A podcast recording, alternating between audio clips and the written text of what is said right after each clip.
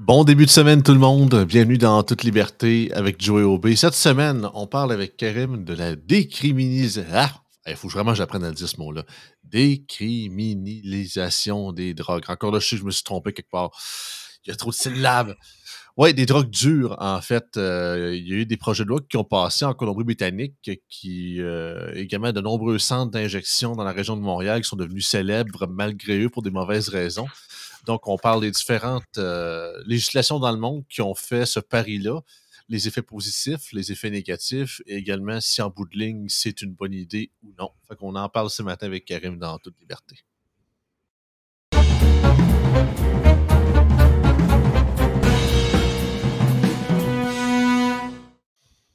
Bon matin, Karim. Salut, Joey. On parle de drogue ce matin. On commence la semaine euh, sur le speed. oui, exact. C'est en plein ça. Je voulais qu'on en parle parce que c'est quelque chose qu'on on va en entendre parler dans les prochains mois. On en avait entendu parler euh, au printemps passé. Euh, puis on va en entendre parler de plus en plus parce que les, les centres d'injection à Montréal ont mauvaise presse à l'heure actuelle. puis il faut, bien dire, ça n'a pas été décriminalisé au Québec. C'est juste en Colombie-Britannique. Le Québec n'a pas emboîté le pas. Euh, François Legault a dit qu'il ne voulait pas aller dans cette ligne-là. Ben, je, veux dire, je, ne pense pas que ça, va arriver au Québec de, pour, quelle raison? Parce que ce ne serait pas populaire électoralement. Au Québec, il y, a, deux choses qui vont être très populaires d'ici la prochaine élection. Ça va être les affaires de langue puis de souveraineté. Puis euh, ça va être, ça va être une, une, guerre à qui va être le plus caribou possible. C'est ça. C'est sûr et certain, c'est ça qui est gagnant. Mais quand même, on va en entendre parler. Peut-être qu'à un moment donné, il euh, faut dire que le Québec ne connaît pas non plus euh, le, Québec ne connaît pas non plus la même crise d'opioïdes qu'en Colombie-Britannique. C'est quand même deux mondes qui sont différents, même si ça s'en vient de plus en plus. Euh, donc, on va, on va en parler, puis on va regarder un petit peu c'est quoi les, les pour, c'est quoi les contre, puis le fameux modèle du Portugal qu'on parle régulièrement, qui ont, ça a été la première législation en 2001 qui ont euh, légalisé, eux autres, c'est toutes les drogues dures, toutes, toutes, toutes les, drogues dures. Mais on, va voir que ce qui est fait en Colombie-Britannique, c'est quand même différent et il y, a, des risques à ne pas calquer le modèle complètement. Là. On a, donc, mais ça, on va pouvoir, euh, on va pouvoir en parler. Absolument. Non, puis tu as, raison. Sérieusement, je suis aucunement surpris que la CAQ ait pas voulu aller d'avant là-dessus. Je me suis dit, ils n'ont même pas fait ça pour le pot. Pourquoi ils le feraient pour les drogues dures? Hein? Je compare ça souvent un peu notre. Moi, j'appelle ça notre mentalité de ma tante, là, comme Ah, les, les, drogues, c'est mal, puis ça. Puis je, suis en train de dire que je suis en faveur de la décriminalisation, de la que les drogues dures soient rendues légales ou décriminalisées, mais ça, ça fait pas partie de notre mentalité collective qu'on est comme peut-être encore là un petit clin d'œil à Samuel Rasmussen, euh, notre héritage catholique aussi, là, tu sais, un peu. Du moins, c'est ma théorie politique reliée à ça. Mais euh, ouais. Fait que ben, je suis surpris quand même pour le Portugal. Je savais pas que ça, fait, ça faisait aussi longtemps que ça qu'il avait fait. 2001 quand même. je pensais que c'était comme euh, il y a 10 ans ou quelque chose comme ça.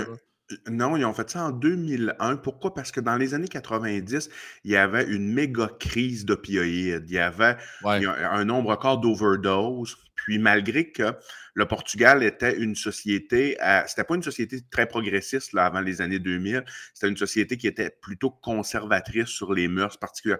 il y avait des peines de prison sévères pour les, euh, les consommateurs de drogue, puis ils se rendaient compte que ça donnait pas grand-chose, un peu comme la prohibition pour l'alcool. Je veux dire, on a arrêté ça à un moment donné parce qu'on se rendait compte que ça donnait juste, juste rien.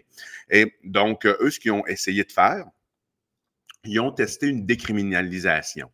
Euh, et ce qu'ils se sont rendus compte, c'est qu'entre 2001 et 2009, ils avaient eu vraiment des taux de succès assez importants.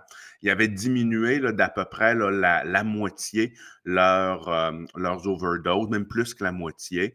Et euh, ils, ils avaient, pas diminué par contre le nombre de consommateurs, mais c'est vraiment les overdoses. Pourquoi? C'est quoi le but d'une politique publique comme ça? c'est tu veux t'attaquer aux overdoses. Parce que, euh, bon, si les gens sont, si tu le criminalises, ce qui a été démontré, c'est que les gens n'ont pas tendance à aller chercher beaucoup d'aide. C'est parce que tu as une stigmatisation. Ils ont également peur de se faire enfermer. Donc, ils n'iront euh, pas chercher de l'aide. Euh, ils, ils vont se procurer des substances au lieu de se procurer une substance comme dans des centres de lorsque lorsqu'ils sont en craving. Au lieu de se procurer des substances dans des centres supervisés où est-ce que la substance est plus elle est clean guillemets euh, ils vont se prendre des substances qui vont être coupées avec du fentanyl, puis ils vont faire des, ils vont faire des overdoses. Donc ça, c'était le problème. Et eux, qu'est-ce qu'ils ont dit? Ils ont dit, on va décriminaliser, mais pas de la même façon qu'au Canada. Ce qui est intéressant, c'est que eux, ils décriminalisent, mais à condition que l'individu accepte d'être pris en charge par une euh, par des professionnels de la santé, par des euh, par des cures, ce qu'on appelle en gros des cures de désintox. Fait c'est pas purement décriminalisé, c'est décriminalisé si tu acceptes d'être pris en charge par le système. Et donc ça, ça avait donné des bénéfices au, au, euh, au Portugal. ils se sont rendus après 2009, ça a commencé à stagner et ils se sont rendus compte que maintenant, en 2023, ils sont presque revenus au même stade d'overdose qu'au début. Mais, mais curieusement parlant, entre quelle année et quelle année ça a explosé les overdoses, selon toi? Je te demande juste de guesser comme ça. Dans les 20 dernières années, euh, Mettons, je te dirais il y a 10 ans, mettons, au début année 2010, même pas. En, 2000, en 2019 et 2023. Ah, bien sûr, c'est ça. Ça aurait été mon deuxième choix, bien évidemment, la pandémie. Exactement. Donc là, quand tu regardes ça un petit peu, puis ça, c'est un article du Washington Post que je t'avais envoyé, euh, Joey. Euh, mais euh, tu n'es pas abonné à Washington Post, fait que je vais essayer. Non, malheureusement. Je vais, je, vais, je vais essayer de te faire un. Euh, OK, moi, je suis abonné sur mon téléphone, mais là, je ne suis pas capable. Mais sur mon laptop, ça. Alors, ouais, là, euh, je ne oh, euh, serais pas en mesure de. Ouais, c'est ça. Il faudrait que, va falloir que je me login puis je me souviens pas de mon mot de passe parce que via le téléphone, c'est la reconnaissance faciale. Euh, OK, bon, ben, je veux dire, le, titre, dans le fond, le titre de l'article, juste pour les auditeurs, je vais vous le donner, le titre de l'article. c'est ça, en gros, en, anglais, bien évidemment, je l'ai, c'est Once hailed for decriminalizing drugs, Portugal is now having doubts. En gros, c'est Exact. A été dans les premiers, si je paraphrase un peu ici, elle a été dans les premiers à décriminaliser toutes les, les, drogues dures. Le Portugal a désormais des doutes. C'est un peu ça. Oui, tout à, tout à fait, exactement. Donc, pour ceux qui veulent, qui veulent aller rechercher l'article ou qui veulent l'acheter, s'ils ne sont pas abonnés au Washington Post, c'est un article qui est très, très complet. Puis, lorsqu'on parle, j'ai fait un résumé de l'article, c'est ce que je suis en train de, vous, de vous résumer en ce moment, c'est beaucoup plus nuancé que le titre. On dit qu'entre 2001 et 2009, il y a vraiment eu des gains très substantiels. Après ça, il y a eu comme un plateau jusqu'à 2019. Les gains étaient déjà faits. Puis là, on est comme revenu au point de départ, euh, autrement dit. Euh, en 2000. Mais là, est-ce que c'est parce que la politique publique, elle n'est pas bonne ou c'est parce que c'est en raison euh, de la pandémie en 2019 et 2023 qu'il y a eu des. Tu sais, c'est toujours ça. Parce que là, eux, au, Portugal, ils ont eu. Ce qui est écrit dans l'article, c'est que l'économie va beaucoup moins bien depuis euh, les, dernières, les dernières années. Comme partout ailleurs, d'ailleurs. Comme, comme partout ailleurs. Et qu'ils ont un manque de fonds. Parce que ça, on se rend compte d'une chose avec ça, puis c'est pas mal aussi ce qui peut expliquer à l'heure actuelle pourquoi les centres de supervision euh, d'injection ne fonctionnent pas bien à Montréal. C'est que sont ouverts 8 heures par jour ou 12 heures par jour, ce qui fait aucun sens. Et là, ils se sont rendus compte au Portugal, ils ont plus assez, ils sont en pénurie de main-d'œuvre comme à peu près partout en Occident. Euh, ils n'ont pas suffisamment de ressources. Donc, ces centres fonctionnent bien, OK? De façon générale lorsque sont ouverts 24 heures sur 24.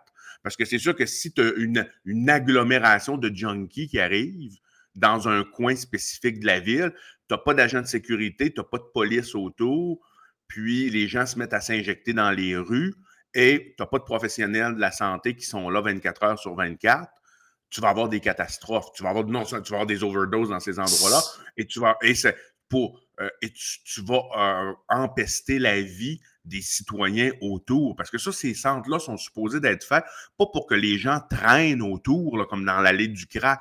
C'est supposé d'être fait que dehors, tu les vois pas du tout. Ils n'ont pas le droit de s'injecter dans les rues, mais pour ça, ça prend des agents de sécurité, ça prend de la police. Et euh, à l'intérieur, il faut que ce soit ouvert 24 heures sur 24 pour que les choses se soient faites proprement et euh, pas comme ce qui se passe dans l'allée du crack. Donc, le, ça, c'est un problème qu'on a ici c'est qu'on ouvre des, euh, des centres de supervision d'injection, mais souvent 8 heures, 10 heures par jour. Puis le reste du temps, ben, les junkies se ramassent dans la rue à s'injecter autour. Puis ça rend la vie misérable complètement des citoyens. Et c'est ce qui est en train d'arriver au Portugal. Et c'est quand ils disent que euh, ils, ont, ils se posent la question est-ce qu'ils ont bien fait, est-ce qu'ils n'ont pas bien fait? Ben là, c'est depuis les dernières années, mais il y a un manque de ressources. Puis les policiers le disent ils disent ben là, nous, on n'a pas assez de ressources pour aller là. Euh, même chose pour les infirmières, même chose pour les travailleurs sociaux qui avaient là habituellement.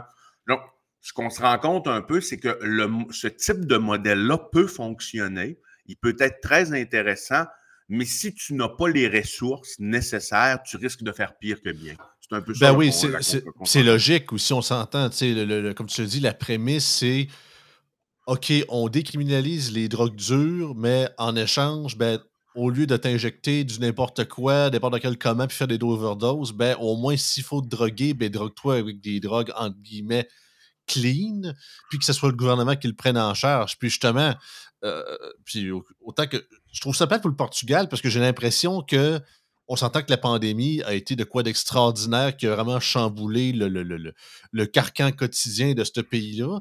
Malgré que peut-être avec la pénurie de main-d'œuvre en bout de ligne, tranquillement mais sûrement, s'il n'y aurait pas eu de pandémie, peut-être qu'il aurait retourné au même résultat. L'avenir, on le saura bien évidemment jamais. Mais tout ça pour dire que c'est ça, je pense que le, autant là-bas qu'au, Québec, le principe que toutes les jobs gouvernementales doivent fitter dans le carcan du fonctionnaire syndiqué de, de 8 à 5, ça marche pas. Là. Puis, ah, ils font du 10 heures au lieu de 8 heures. Ouais, mais c'est OK, mais c'est. Il faut que tu t'ajustes à la situation. Là. Euh... Faut, que tu aies suffisamment de, de, personnel, ça. Et on le voit, c'est probablement parce que pourquoi ce modèle-là au Portugal, il a fonctionné jusqu'en 2019 puis soudainement, en, 2019 puis 2023, il y a un effondrement du modèle. Je veux dire, lorsque tu analyses le scénario, euh, c'est probablement ça la cause. Moi, je pense que c'est la cause la plus probable, ce qu'ils disent dans l'article, le lack of funding. OK? Donc, euh, ici, ici le, problème aussi, c'est que ce que Justin Trudeau a permis, euh, il ne, le, le, père du modèle du Portugal, OK, celui qui l'a inventé, ce modèle-là, a critiqué le modèle du Canada en disant Oh, le Canada, vous, là, ce que vous êtes en train de faire, vous ne savez pas ça va être quoi les résultats. Parce que c'est pas vrai que vous faites ce que nous, on a fait. Nous, on a fait, on a décriminalisé, mais à la condition que l'individu accepte d'être pris en charge par le système.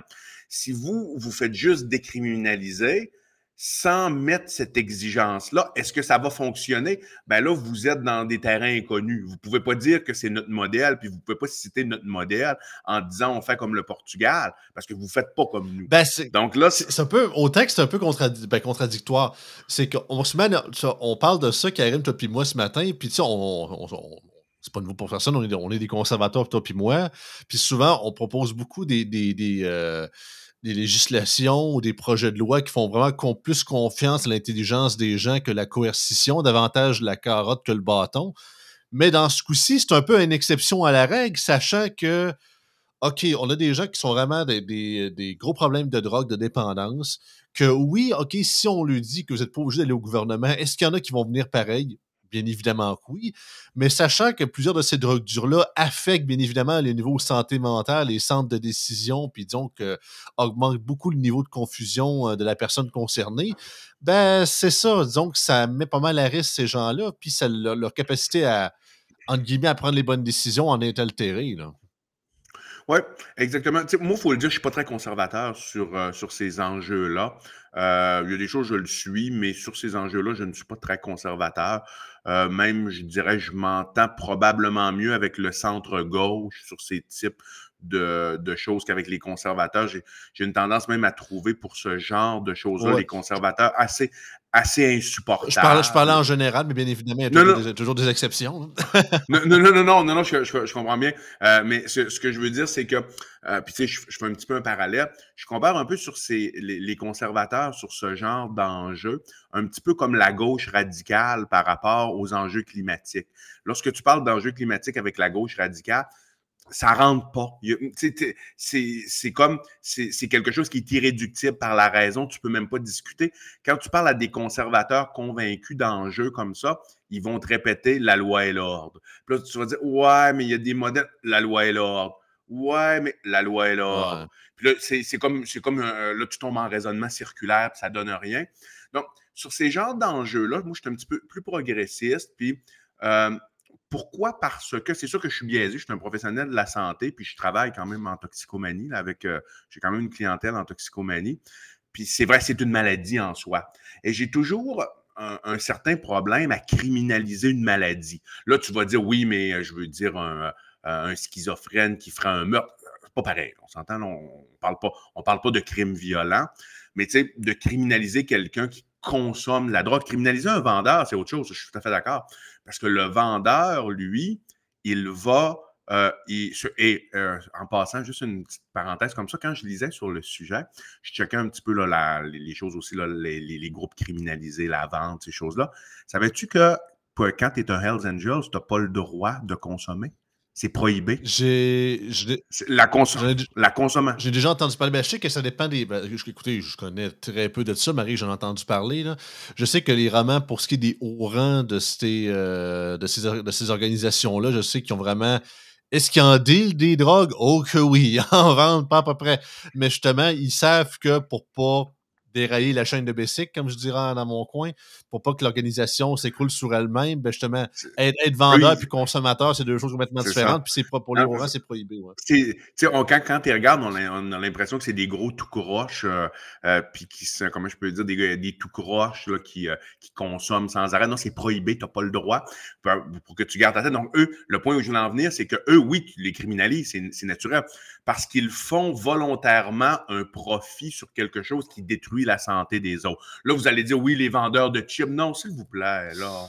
Tu sais, je veux dire, restons sérieux. Ben, les, les, à la limite, ben, en tout cas, je comprends que ça a déjà arrivé, mais les grandes compagnies de tabac, est-ce qu'ils fument tout, je sais pas combien de paquets par jour, tu sais? Ils doivent fumer pareil pour certains, mais tu sais, c'est ça. Sauf, sauf, que la, différence avec les drogues dures, puis les, les chips, puis le tabac, c'est que les chips puis le tabac, ça te tue à long terme. C'est ça. OK? Mais euh, ça n'affecte pas ton comportement de façon significative. Du fentanyl, ça, ça tue en quelques secondes. Euh, tu sais, je veux dire, euh, de l'héroïne, ça peut te tuer à la première fois que tu en consommes. Donc, tu sais, c'est un petit peu ça la différence. Donc, le vendeur, celui qui fait volontairement du profit en vendant des choses qui détruisent la santé, lui, tu, tu le criminalises, tu peux avoir des peines sévères aussi. Euh, ça, j'ai aucun problème avec ça. Mais j'ai un problème avec la, criminalité, euh, de criminaliser un consommateur. Un consommateur, pour moi, je le vois comme un patient. Je le vois comme quelqu'un qui est malade, comme quelqu'un qui a besoin d'aide. Et euh, surtout que la criminalisation, puis tu sais, même quand tu regardes dans l'article du Washington Post, qui, qui, ont des doutes un peu, est-ce que le modèle finalement au Portugal est, encore valide? Est-ce qu'il faut revenir? La majorité, ceux qui proposent des changements à ce modèle-là au Portugal, ne proposent pas de revenir à l'ancien modèle qui était beaucoup de répression. Suite à leur, à leur modèle, ils ont diminué de 16,5% les incarcérations. la population en, la, population ah carcérale. C'est quand même significatif. Non seulement ça es mieux, moi je pense que tu es mieux d'utiliser cet argent-là dans un réseau de santé solide pour aider ces gens-là que euh, de l'utilisation en milieu carcéral. Surtout qu'en milieu carcéral, ils n'arrêteront pas de consommer. Ça, c'est vraiment démontré. Ils n'arrêteront pas de consommer. Et quand ils vont sortir, ils, vont juste à consommer quand même. Non, exactement, c'est en plein ils ont, ils, ont, juste à faire ça, livre des livres, puis se convertir au Saint-Esprit. Mais c'est ça. Euh, disons, si on prend notre exemple québécois, je te dirais que euh, on n'a pas déjà qu'on n'a pas le système de santé pour soigner notre monde sur le sens du monde, commencer à s'occuper des drogués, euh, c'est pas que c'est pas intéressant ou c'est pas une bonne cause. Au contraire, c'est très altruiste, mais on, voit qu'on déborde, puis c'est peut-être pas le bon, la bonne chose à faire non plus. C'est un très bon point. C'est pour ça que moi, je n'aurais pas tendance à aller là à l'heure actuelle au Québec. Pour quelle raison? Il faut solidifier le réseau de la santé en premier. Et parce que là, tu dis que tu n'as pas de personnel, puis tu le vois avec les centres d'injection. Ceux qui vivent près des centres d'injection, c'est crasseux comme ça se peut pas. Tu n'as pas de surveillance. Euh, je veux dire, tu as juste une agglomération. Tu fais juste dire aux consommateurs, venez ici, c'est la place pour le faire mais tu n'as pas de soutien, tu n'as pas, pas, de réseau solide pour soutenir les gens. Donc, je pense que tu risques de faire pire que bien. Si tu le fais, moi, je suis d'accord pour le faire personnellement. Je dirais que je suis d'accord, mais il faut vraiment que tu t'assures d'avoir le personnel. Si tu n'as pas le personnel, oublie ça. Et, même euh, le, et même au niveau du privé, Karim, je pense pas, je dis pas que c'est impossible, mais je pense pas qu'il y a beaucoup d'incitatifs à des compagnies privées de santé de vouloir aller là-dedans parce qu'on s'entend qu'on parle de, de clientèle et même pour les employés de job à haut risque, on s'entend. Si on parle vraiment de, de, des, emplois, des employés ultra spécialisés qui gèrent souvent des cas graves à longueur de journée. Fait que c'est comme à la limite, de cette façon, c'est comme gérer une urgence ou euh, sans vouloir faire de comparaison, c'est pas des jugements de valeur que je fais ici ce matin, mais par exemple, dans un hôpital psychiatrique, par exemple, tu sais, je mm. pense pas qu'il y a beaucoup d'incitatifs au niveau du privé, même pour les grandes compagnies de santé euh, européennes, à vouloir du moins démarrer ce genre d'industrie. Oh non, non, pas du tout. C'est pas quelque chose qui va intéresser le secteur. C'est pour ça que quand on parle, moi, moi je, je, je, je, suis un défenseur du privé en santé, c'est assez connu là, pour les gens qui me suivent, mais euh, le public a clairement sa place. Et comme tu dis, Joey, tu n'as pas d'incitatif à une compagnie privée. Tu à la limite, tu peux, je veux, euh, tu peux sous-traiter. Est-ce que tu peux, tu sais, tu pourrais sous-traiter euh, il pourrait, avoir des, il, pourrait, il pourrait avoir une agence privée, un peu comme les infirmières, avec ce genre de spécialistes-là, à la limite. Exact. Euh, puis Mais ce, serait que ce serait payé par l'État, on s'entend. C'est ça. Tu n'aurais pas d'assurance privée qui payerait ce genre de choses-là. Ça me surprendrait beaucoup. Là. une, assurance privée anti-drogue, carrément. Non, c'est ça ça, ça, me surprendrait. Là. Je pense que pas sûr que ça existe. Il faudrait regarder. Mais Encore, que ça existe. Mais oui, tu pourrais sous-traiter, par exemple, des infirmières. Euh, dans une agence privée là, qui vont, par exemple, tu dis j'ai besoin de trois infirmières pour cette nuit à telle place au centre d'injection, puis eux autres, ils vont t'en trouver trois. Donc, oui, le privé pourrait aider de ce côté-là, mais on s'entend, c'est des, des, fonds publics qu'il faut qu'il y ait. C'est vraiment des, des, fonds publics. Tu n'auras pas d'incitatif financier au privé dans ce secteur-là. Un peu comme la santé mentale, je vois mal euh, un hôpital purement privé faire de la santé mentale. Euh, Je suis pas certain que ce serait lucratif, honnêtement. Euh, faudrait regarder, mais quand tu regardes un peu les modèles sur la planète, de façon générale, la santé mentale, la toxicomanie, ces choses-là sont prises en charge par le réseau purement public.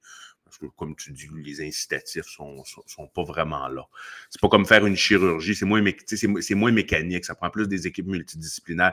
C'est pas comme faire une hernie discale ou changer un genou, une hanche ou une cataracte qui, est très mécanique, puis là, tu en fais à la chaîne, il y a un profit à la fin. Profit sur la santé mentale, je ne le vois pas vraiment. Ben c'est ça, parce que c'est un peu comme on en parlait les, autres semaines, c'est un peu. Euh, c'est un peu ésotérique dans le principe que, tu sais, à la limite, le, simple soin, par exemple, d'un patient euh, pour une blessure euh, physique, ben, c'est ça. On, trouve la, cause, on soigne, on fait les traitements, ça finit là, soigné, bye bye. Mais santé mentale, je ne sais pas que ces gens-là ne sont pas soignables, aucunement, mais la durée du traitement est bien évidemment incertain pour dans chacun des cas. Donc, des fois, ça peut être très long, des fois, il peut y avoir des rémissions.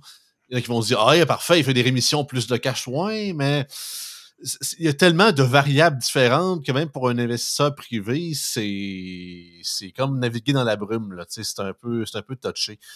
non, e, exactement. exactement. je vois, il y a, il y a, un auditeur qui, fait, qui fait un commentaire qui est pertinent en disant que euh, ça prend un patient volontaire avec une volonté de changement. La toxicomanie, ça ne s'opère pas. Oui, en effet. Ça, c'est sûr et certain. Euh, faut que c'est un petit peu comme l'arrêt tabagique. Hein? Euh, lorsque, ça c'est bien connu, lorsque ton, moi, lorsque le patient, je dis, eh, disons que je veux faire arrêter de fumer un patient, OK, je veux l'inciter à arrêter de fumer. Si je lui dis, est-ce que vous, la première chose que je pose comme question, êtes-vous prête à arrêter? Si la réponse est un non catégorique, je ne vais pas plus loin. Ça ne donne rien. Ça, ne donne absolument rien. Ça prend énormément de volonté. La cigarette, c'est très addictif en passant. Hein. C'est autant, sinon plus addictif que l'héroïne. C'est la, nicotine, c'est extrêmement addictif. Euh, mais on s'entend la coke aussi, l'héroïne aussi.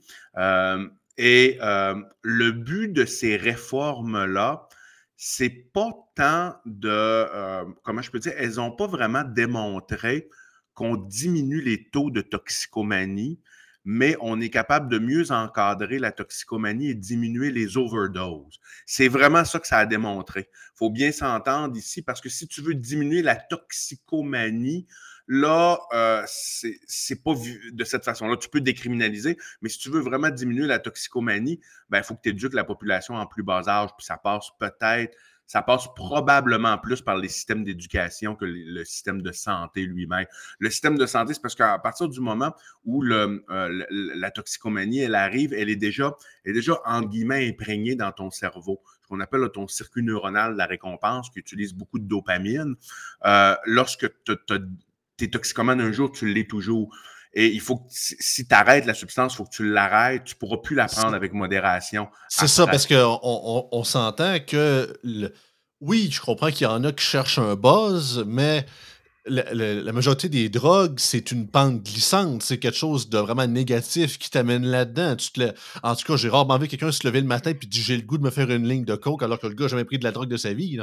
Souvent, à la limite, je comprends qu'il y en a qui veulent l'expérimenter. Puis souvent, ça commence avec des drogues plus légères. Bien évidemment, c'est là que ça fait ce qu'on appelle en anglais le slippery slope. La pente glissante qui amène vers davantage des drogues qui ont plus en plus d'effets. Puis après ça vient l'addiction. Mais c'est souvent relié à vouloir un peu comme, euh, ben c'est ça, le, classique, oublier ses problèmes. C'est soit problème, de problème au niveau de, du travail, problème monétaire, problème au niveau de la vie personnelle, puis on a le goût un peu comme c'est ça, au niveau de l'endorphine et au niveau de la dopamine, de, vouloir du moins oublier ça pendant un petit bout de temps, puis juste relaxer. Fait qu'il y en a, bien évidemment, qui boivent de l'alcool, il y en a qui fument, il y en a qui font plus comme moi, qui game. ça, c'est plus, mais c'est moins dangereux un petit peu. Euh, chacun ses effets négatifs, positifs, mais c'est ça, c'est c'est que tout le temps, on sait déjà en partant, du moins dans la, majorité des cas, que quand tu es rendu au drogue dur, c'est qu'il y a de quoi qui n'a pas été quelque part. Là. Tu sais, pas. Euh, tu tombes pas là-dessus par accident, à moins que tu aies été kidnappé et qu'on on, t'ait forcé à en prendre contre ton gré. Oui, puis là, ça m'amène à introduire, euh, c'est un bon point que tu amènes, Joey, ici, ça m'amène à introduire le, phénomène qu'on appelle d'épigénétisme. C'est quoi un phénomène qui est épigénique? C'est-à-dire, euh, génique pour génétique, donc il y a une composante innée, une composante qui est écrite dans tes gènes, et épi pour environnement. Donc, c'est vraiment une interaction entre gènes et environnement. C'est-à-dire, tu as des gens, OK, on va prendre les deux extrêmes, tu as des gens que euh, peu importe ce qui va se passer dans leur vie, tu peux leur faire vivre les pires catastrophes, ils ne développeront aucune dépendance à rien c'est pas, ils, vont prendre de l'alcool, ils vont être capables de s'arrêter, ils vont sniffer une ligne de coke, ils en voudront pas pour un an, euh, etc. Il y a des gens, ils sont, comme on dit, un, en guillemets, presque immunisés contre l'addiction. Ce n'est pas écrit dans leur gène. OK? Tu as des individus qui vont, et euh, tu as des individus qui, eux, ont des tendances très addictives. Ils vont jouer au poker une fois dans leur vie. Ils vont tellement aimer ça qu'ils vont devenir addicts. ils, vont, fumer, ils vont être alcooliques. S'ils sniffent une ligne une fois, ils vont tomber dans. Ils, vont faire n'importe quoi pour se procurer la substance. Là, on parle de quelqu'un qui est vraiment génétiquement euh, très addictif. Et entre ces deux extrêmes-là, tu as à peu près toutes les nuances qui existent comme la plupart des gens, on a tout un certain potentiel de tomber dépendant de quelque chose, mais certains, ça nous prend plus de temps que d'autres. Donc, euh, c'est un petit peu ça. Puis comme tu dis, c'est sûr que si tu as une fragilité génétique à la base, et là, comme tu disais, ton environnement est, un environnement euh, qui, où est-ce que tu, euh, tu vis beaucoup de souffrance, où est-ce qu'il euh, il y a des choses dans ta vie qui, qui te font voir négativement, où est-ce que tu essaies d'oublier tes problèmes, tout ce que tu as décrit un, un environnement défavorable, ben, c'est l'interaction entre ces deux-là, l'inné et l'acquis, qui fait en sorte que tu vas la développer, la dépendance ou non. Alors, puis l'exemple, tu parles des gens euh, génétiquement euh, happés à ça. J'ai un exemple parfait dans ma tête. C'est une de mes grands-tantes que j'ai plus ou moins connue, mais je me rappelle à l'époque, ma grand-mère me l'avait conté. C'était la souhaite la femme d'un de mes d'un des, frères à ma grand-mère. Et elle, elle n'a jamais pris une goutte d'alcool de sa vie, puis euh, jusqu'à au moins 30-40 ans, je pense, en ce coin-là. Et un jour, ça a été un verre de crème d'amande, puis depuis ce temps-là, c'est gros problème d'alcool. Ah Oh ouais, c'est quelque chose. Puis pourtant, c'est une femme très saine, elle a ses affaires, pas de problèmes nécessairement familiaux, quoi que ce soit. Ça montre que ça prend une flip. Autant que pour beaucoup de personnes comparent ça, ben, la, la, la, réponse facile que j'entends, Marie, qui a un peu de vérifier là-dedans pour finir là-dessus, c'est le, le des gens, gens qui sont, sont davantage influençables que d'autres. Disons qu'il y en a que peu importe, je comprends que le, y a une décision consciente derrière tout ça, mais souvent l'influence de l'extérieur ou l'influence collective du groupe, ou peu importe de manière que tu sors avec des autres personnes, souvent c'est que Ah, t'es pas game, t'es pas game. Il y en a qui vont dire Ah, ok, je vais embarquer. Mais il y en a qui font Je m'en sac de ce que tu veux, excusez-moi, le matin, là, je m'en fous de ce que tu de ce que tu veux que je fasse ou qu'est-ce que tu penses de moi, j'en prendrai pas. Fait que il y en a qui ont je dirais pas qu'ils ont le mental plus solide, mais du moins, ils ont plus tendance à être plus indépendants. Peut-être que ça a un effet. Écoutez, je lance, je lance ça dans l'univers ce matin. je ne suis, pas, psychanalyste, là, mais. Faudrait voir. moi non plus. Hein, je ne suis, pas, euh, suis pas psychanalyste. Faudrait, faudrait voir. Euh, c'est une hypothèse qui est intéressante. Faudrait regarder si elle a déjà été étudiée, si elle a déjà été testée, c'est-à-dire. Euh, euh, l'addiction, ce que tu es en train de décrire, en fonction des types de personnalités. OK? C'est-à-dire, est-ce qu'une, par exemple, une, personnalité évitante pourrait euh, avoir une tendance plus addictive ou non? Est-ce qu'une personnalité euh, histrionique ou borderline?